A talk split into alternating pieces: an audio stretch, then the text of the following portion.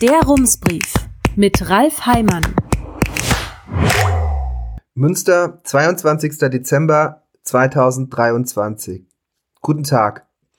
Das Jahr ist schon wieder zu Ende und das ist immer der Moment, in dem man zurückschaut und sich fragt, was ist eigentlich in den letzten zwölf Monaten passiert. Hier nur einiges, ohne Anspruch auf Vollständigkeit. Das Jahr fing an mit der Ankündigung, dass Silvester in der Innenstadt in diesem Jahr ruhiger werden wird. Eine andere Frage hatte das alte Jahr mitgebracht. Wie geht es am Gasometer weiter? Dann verschwanden die Telefonzellen, wobei einige immer noch da sind. Und es stellte sich wieder mal die Frage, was aus den Kaufhäusern Karstadt und Kaufhof wird. Auch ein anderes Problem begleitete die Stadt das ganze Jahr über. Es fehlt Personal in den Kitas, in den Bussen, in der Stadtverwaltung. Im Februar verlor dann auch noch der Kita-Navigator die Orientierung. Die Gratiszeitung Hallo Münster verschwand und damit auch die Zeitungsstapel an den Bushaltestellen. Im März passierte auf dem Send etwas Schreckliches. Ein 31-jähriger Mann wurde erstochen. In der politischen Debatte ging es um ein Konzept, das Münsters Parkplatzproblem etwas mildern soll und um die Frage, wie viel Platz die Stadt Münster für Gewerbegebiete reservieren möchte.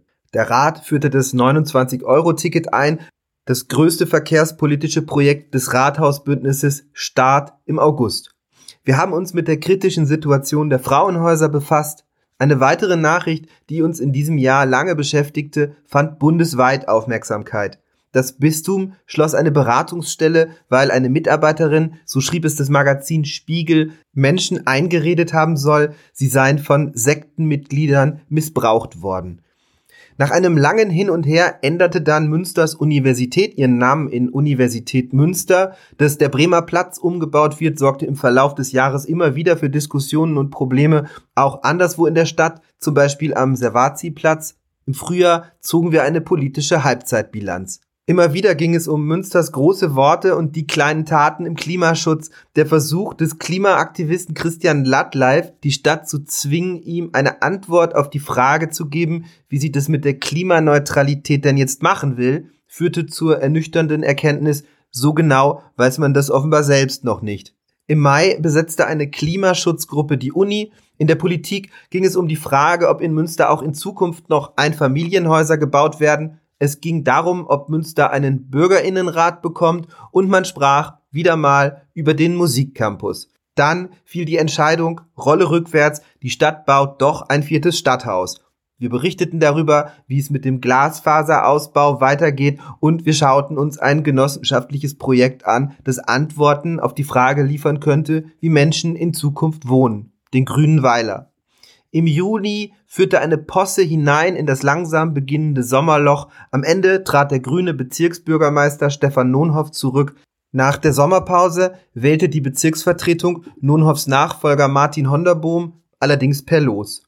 Im Juli starb im Zoo ein Storch, das löste eine Debatte aus, die Baumschutzsatzung kam, wir berichteten über die Konflikte in einem Tanzzentrum, die ungewisse Zukunft des Paul-Gerhardt-Hauses, über die Bauflaute und den Wohnungsmangel sowie über die nächste Haltestelle auf der Strecke von Münster bis zur Reaktivierung der Bahnlinie nach Sendenhorst. Im August erlebte Münster wieder mal einen Jahrhundertregen. Es blieb der Eindruck, ganz schön viele Jahrhundertregen für so ein Jahrzehnt. Wir fragten uns, was wird aus dem alten Gefängnis? Wir schrieben über den Plan, Häuser Quartier für Quartier zu sanieren, über Münsters Versuch, einen Klimastadtvertrag zu vereinbaren, über Missbrauch in der evangelischen Kirche und über Gemeinwohlökonomie. Im September bekam Münster doch noch die Erlaubnis, in Roxel eine dritte Gesamtschule zu eröffnen. Wir landeten unweigerlich wieder beim Haushalt. Diesmal keine guten Nachrichten. Wenn alles so weitergeht, könnte die Bezirksregierung der Stadt Münster in zwei Jahren die Bankkarte wegnehmen. Im Oktober begann mit einem Terroranschlag der Krieg in Israel. Auch in Münster entstand eine solidarische Bewegung.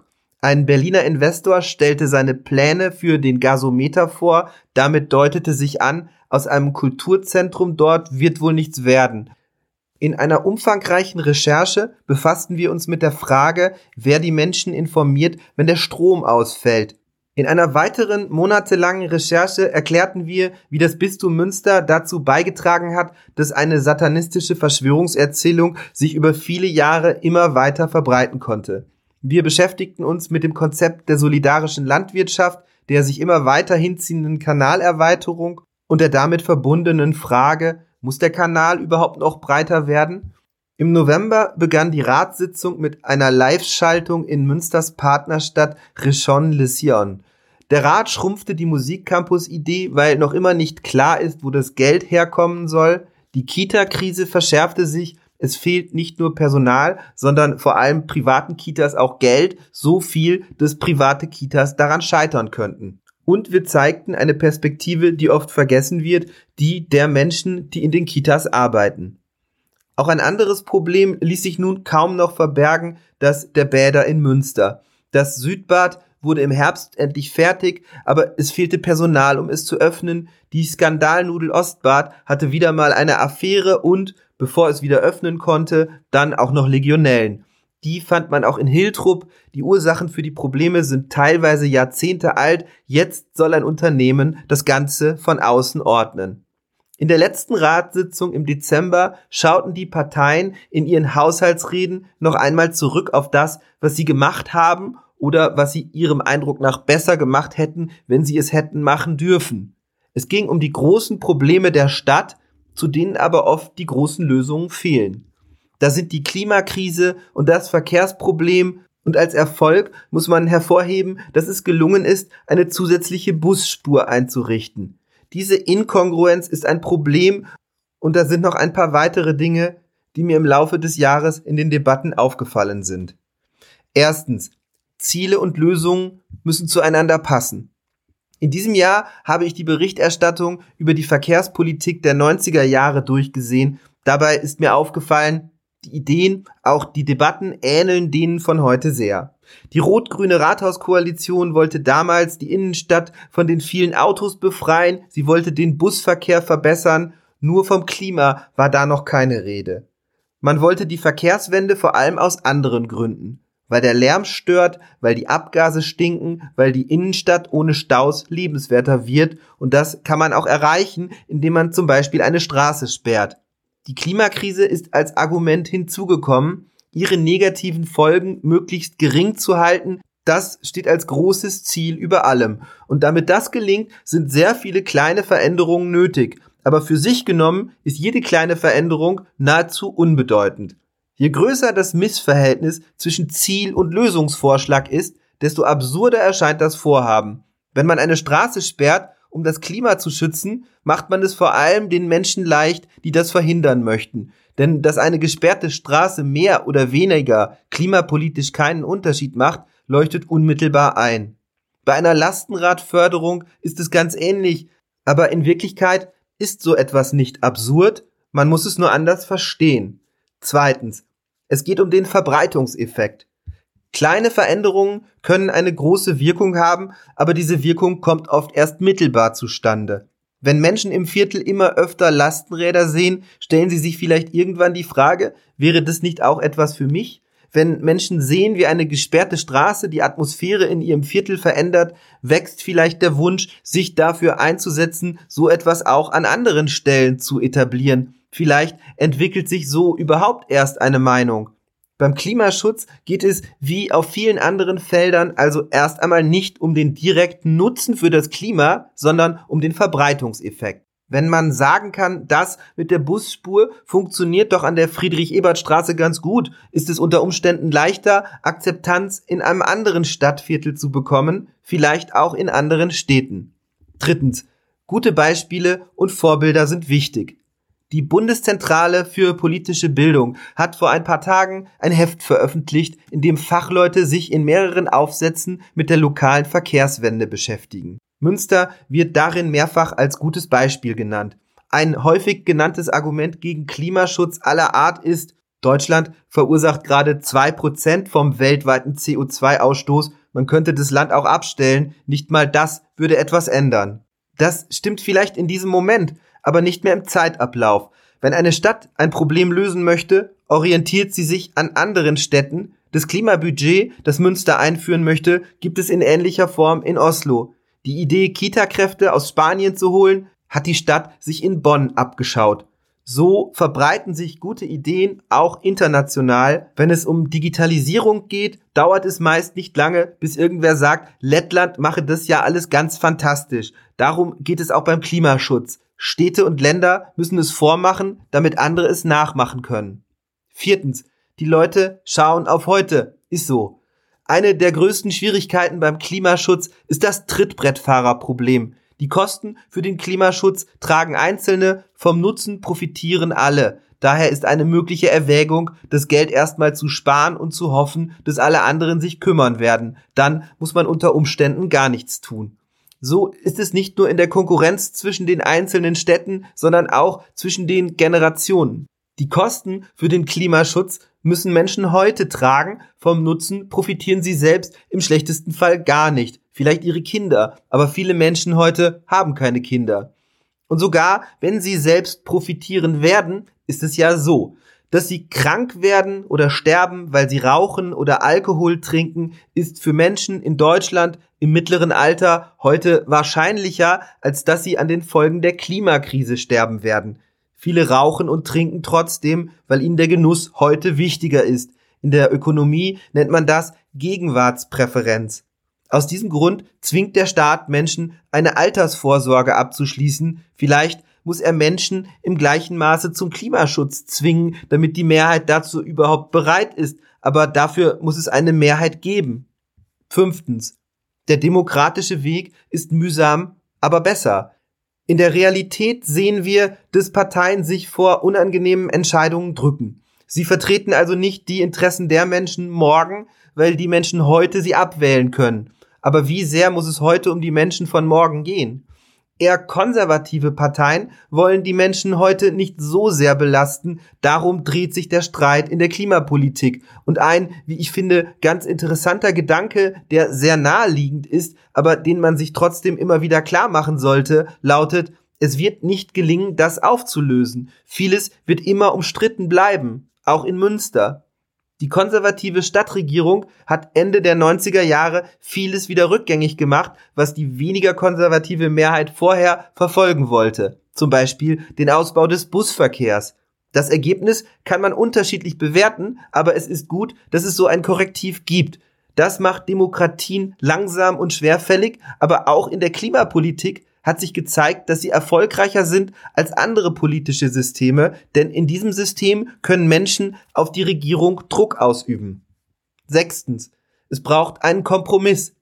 Mit der Einschätzung darüber, wie sehr man die Menschen heute zugunsten der Menschen morgen belasten sollte, ist auch eine andere Frage verbunden, um die es in vielen gesellschaftlichen Debatten geht, auch denen in Münster. Die Frage ist, wo liegt der Normalzustand?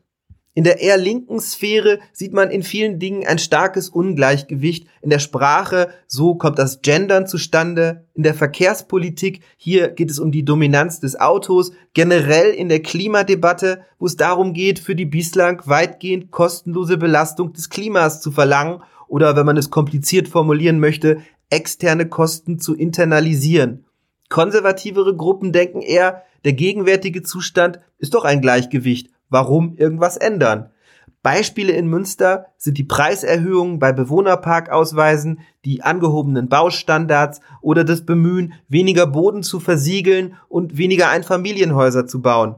Auch, dass es hier Kräfte gibt, die Gegengewichte sein können, ist gut. Aber je länger man sich das Gezerre anschaut, desto mehr kommt man zu der Erkenntnis, ohne größere Übereinkünfte lassen große Probleme sich nicht lösen. 7. Es braucht einen Plan. Als Münster mit der Bezirksregierung über die Genehmigung für eine dritte Gesamtschule stritt, war in der Stadt etwas Interessantes zu beobachten. Die Parteien in Münster waren sich im Grunde einig. Auch wenn in den vergangenen Jahren über den Musikcampus diskutiert wurde, stimmte am Ende meist doch eine große Mehrheit dafür.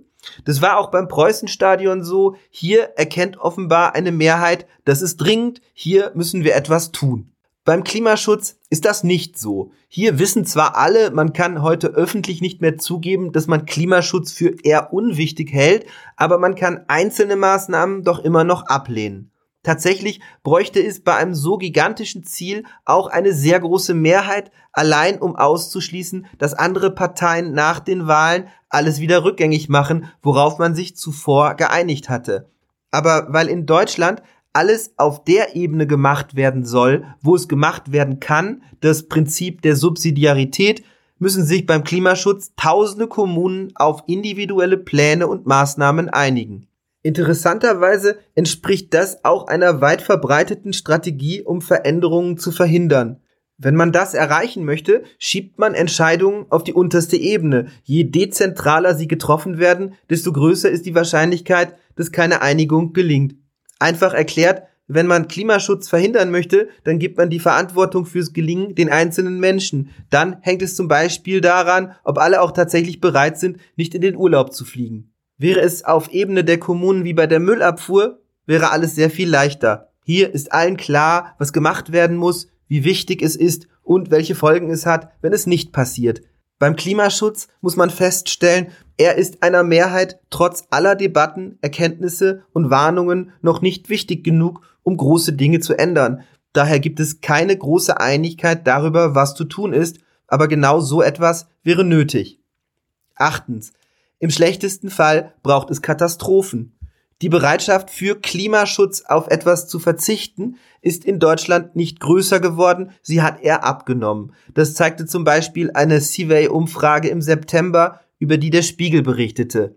Das kann damit zu tun haben, dass Menschen sich an Bedrohungen gewöhnen, dass sie zur Normalität werden. Das kann sich aber jederzeit ändern. Nach großen Katastrophen ergibt sich meist ein Fenster, in dem auch unangenehme und unpopuläre Entscheidungen möglich werden. Bevor sich etwas verändert, muss also oft erst etwas Schlimmes passieren. Das ist eine nicht so gute Aussicht. Neuntens. Kleine Veränderungen sind auch was. Eine optimistischere Erkenntnis erklärt der Ökonom Thomas Piketty in seinem Buch Das Kapital im 21. Jahrhundert. Das ist das Phänomen des kumulativen Wachstums. Es besagt, vereinfacht erklärt, schaut man ein Jahr zurück kann es passieren, dass man den Eindruck bekommt, es ist so gut wie nichts passiert. Tritt man einen Schritt nach hinten und schaut sich die Entwicklung über einen längeren Zeitraum an, ergibt sich ein anderes Bild. Das könnte zumindest eine Hoffnung sein, dass Veränderungen, die im Moment Jahr für Jahr klein erscheinen, in der Summe doch größer sind. Um die vereinbarten Ziele zu erreichen, sind sie allerdings, das muss man auch sagen, noch immer viel zu klein. Aber das Gute ist, das kann man ändern. Herzliche Grüße, Ralf Heimann. Rums, neuer Journalismus für Münster. Jetzt abonnieren. Rums.ms